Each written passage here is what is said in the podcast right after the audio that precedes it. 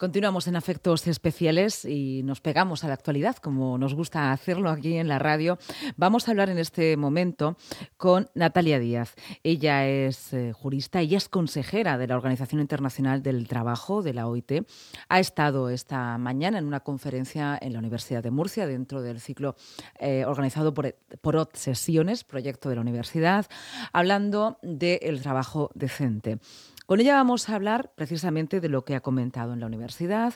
Vamos a hablar del trabajo decente. No podemos obviar también que estamos ya eh, prácticamente en el mes de marzo, mes de la igualdad, mes para luchar contra la brecha salarial y las desigualdades de género. Y también tenemos que comentarles eh, pues algunas novedades también para dignificar el trabajo de las mujeres. ¿Qué tal? Buenas tardes, Natalia. Hola, buenas tardes, Lucía. Bienvenida a Afectos Especiales y con esa conferencia reciente, reciente, pues primero quería que hicieras una valoración ¿no? de cómo ha sido en la Universidad de Murcia, cómo ha sido también el clima que se ha creado y a las conclusiones que habéis llegado. Pues bueno, en primer lugar, eh, sí que ha sido muy reciente, hace cinco minutos que acabo de, salir de dar la conferencia, principalmente a alumnos de ciencias del trabajo, de relaciones laborales, aunque estaba abierto a todo el público. Y creo que he salido con una buena eh, sensación y sabiendo un poco más qué es la OIT, porque es verdad que a veces eh, es algo desconocido, somos una organización algo desconocida eh, para la población, se han ido sabiendo un poco más qué es el trabajo decente, por qué acuñamos desde la OIT ese concepto de trabajo decente y sobre todo su relación con los objetivos de desarrollo sostenible y la Agenda 2030. Eh, les he explicado también, bueno, algunos convenios de los que quizá empiecen a oír hablar en las próximas semanas, en los próximos meses, que son convenios, bueno, que este gobierno, este gobierno de coalición, eh, llevan su programa como eh, posibles ratificaciones eh, futuras y que creo que era importante que los alumnos conocieran. Y son eh, convenios, Yolanda, ha salido el gobierno estatal, pero también son medidas que desde la Organización Internacional del Trabajo, y lo tenemos que decir aquí en la radio, que es una organización bueno, pues de ámbito global, es una institución igual que la ONU, es decir, con una trayectoria histórica importantísima también a nivel de derechos laborales y sociales europeos. Son demandas que habéis llevado siempre desde desde, la OIT? Efectivamente, tenemos que decir que la OIT es el organismo más antiguo de Naciones Unidas. De hecho, el año pasado fue nuestro centenario. Eh, nacimos en el año 1919 ya con una premisa básica y es que no habrá paz sin justicia social. Y bueno, y 100 años después seguimos luchando precisamente por eso, por la justicia eh, social en las relaciones eh, laborales. Por lo tanto, sí, toda nuestra normativa, toda nuestra regulación se basa principalmente en conseguir el trabajo decente y precisamente la conferencia de hoy iba sobre ese objetivo de desarrollo sostenible número 8, eh, del que tenemos el mandato de, conseguir, de concienciar, de que se llegue a ese trabajo decente, no solo en España, sino en, el mundo, y precisamente de, eso he hablado ya a los alumnos. Te oímos con un poco de, ruido de fondo. Suponemos que estás por ahí por la Universidad de Murcia. No pasa nada, la radio es naturalidad, es como la vida misma. Y todavía sigue ahí un poco eh, eh, el, el, pozo ¿no? de la conferencia. Efectivamente. Eh, te quería preguntar, Natalia, bueno, pues por, dos grandes e importantes anuncios que pronto vamos a, desarrollar, que pronto vamos a asistir a una normativa y una regulación que, muchas mujeres estaban y estábamos pidiendo, ¿no?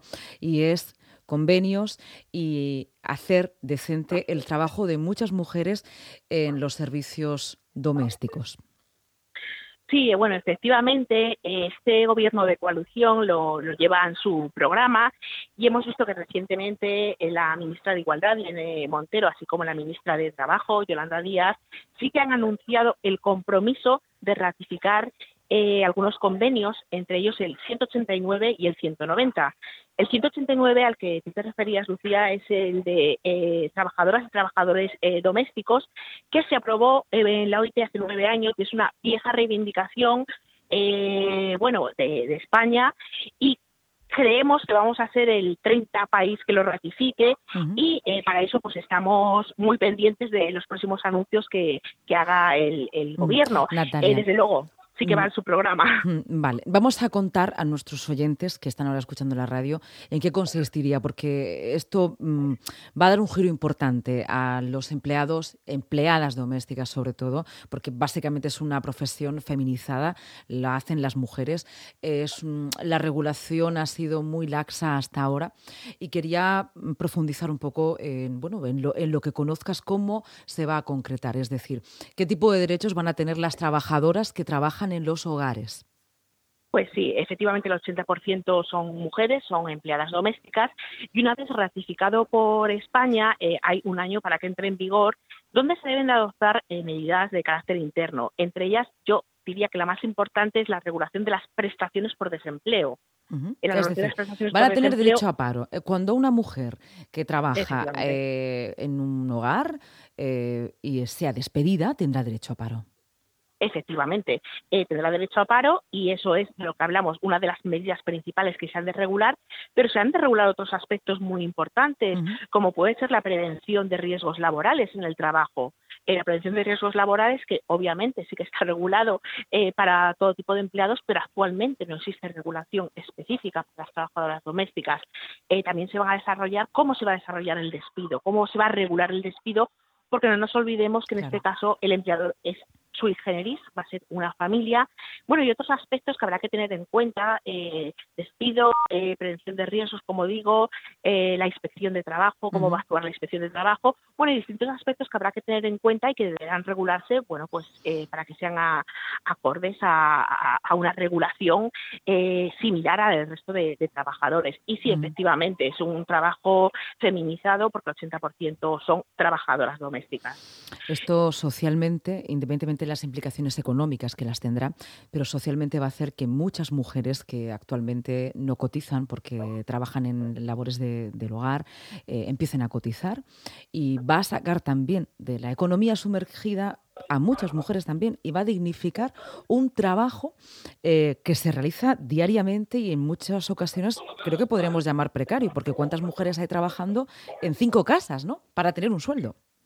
No, efectivamente, es lo que hablamos del famoso suelo eh, pegajoso. Sí que es verdad que se va a dignificar eh, mucho ese trabajo y no debemos olvidar que en España eh, tenemos una población envejecida que cada vez más va a necesitar lo que, llevamos, lo que llamamos el derecho de cuidados. Y el derecho de cuidados lo van a realizar precisamente estos empleados o empleadas domésticas. No nos podemos olvidar de la labor tan importante que hacen, que hacen dentro de nuestros hogares, porque no solo hablamos de cuestiones de limpieza, hablamos también de cuidados, cuidados a nuestros hijos, cuidados a nuestros mayores. Entonces, efectivamente, creo que vamos a dar respuesta a colectivos que lo llevan reclamando eh, desde hace nueve años que se aprobó el convenio y a distintas asociaciones de empleadas y, y empleados domésticos. Entonces, se va a dar una respuesta adecuada a una reivindicación que ya digo que es de casi una década.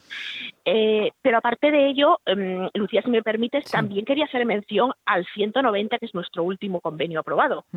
Eh, el último convenio aprobado hace menos de un año, que también tiene mucha relación con género, eh, pero bueno, eh, se va a aplicar al ámbito del acoso en el mundo laboral.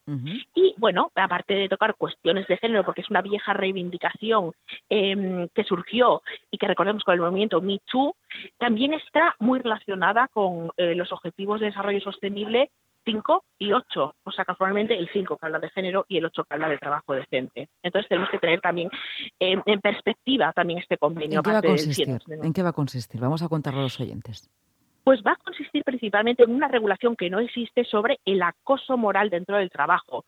Eh, y ya se va a considerar eh, el lugar de trabajo no solo lo que estrictamente actualmente consideramos el lugar de trabajo, sino que también va a ser a las salidas del trabajo en el camino del lugar eh, de trabajo al domicilio y viceversa, en, las en las famosas cenas de empresa, es decir, en cualquier comida, pero que sea dentro de un ambiente laboral y va a ser aplicable incluso a gente que vaya a hacer, a personas que vayan a hacer una entrevista de trabajo, a becarios, a pasantes, va a ser eh, no de manera jerárquica, es decir, también un empleado puede acosar a su jefe, puede ser de manera horizontal y puede ser en cualquier sitio público o privado que esté relacionado con el mundo del trabajo. Hablamos también incluso en, zonas eh, sanitarias del, del, propio lugar de trabajo.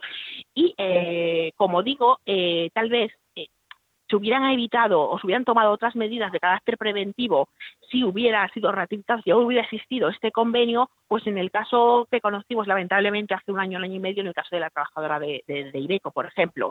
Pero bueno, se va a hacer una regulación de eh, este acoso moral eh, en todos los niveles de eh, las relaciones laborales. Y ya digo, se va a extender bastante el concepto de domicilio, perdón, de lugar de trabajo, ya no solo va a ser estrictamente donde se preste el servicio, sino también nos vamos a referir a las comunicaciones telefónicas, es decir, a través de los típicos WhatsApps, pues que te estén intimidando siempre que exista una relación laboral entre el que acosa y el acosado. Entonces es muy importante, es un convenio mm, de 20 artículos, pero la trascendencia de su ratificación eh, va a ser grandísima, porque actualmente pues nosotros tenemos, contamos con nuestro código penal cuando hay amenazas dentro del trabajo y bueno, y también se dan las denuncias por moving, pero es verdad que no tenemos ningún instrumento, ningún instrumento internacional que digamos que diera amparo eh, o fuera el paraguas para una regulación específica en esta materia. O sea, me parece fundamental y me parece fundamental porque está muy unido también a las cuestiones de, género, como, como, todos sabemos. Estamos hablando de trabajo decente, eh, aunque suene redundante, estamos también hablando de decencia en el trabajo, es decir, no tener por qué soportar acosos y sobre todo la no precarización en estas dos vertientes que nos has comentado. Natalia, pues te damos las gracias, no te quitamos un segundo más. Los tiempos en la radio también son muy vertiginosos. Te agradecemos esta conversación, que además eh, estos titulares que nos has dado en muy breve poco tiempo, la semana que viene, las próximas semanas, pues ya se anunciará por parte del gobierno estatal y lo iremos también concretando desde los medios de comunicación poco a poco con los interrogantes que nos surjan. Muchas gracias, un abrazo. Un abrazo, Lucía. Hasta luego. Adiós.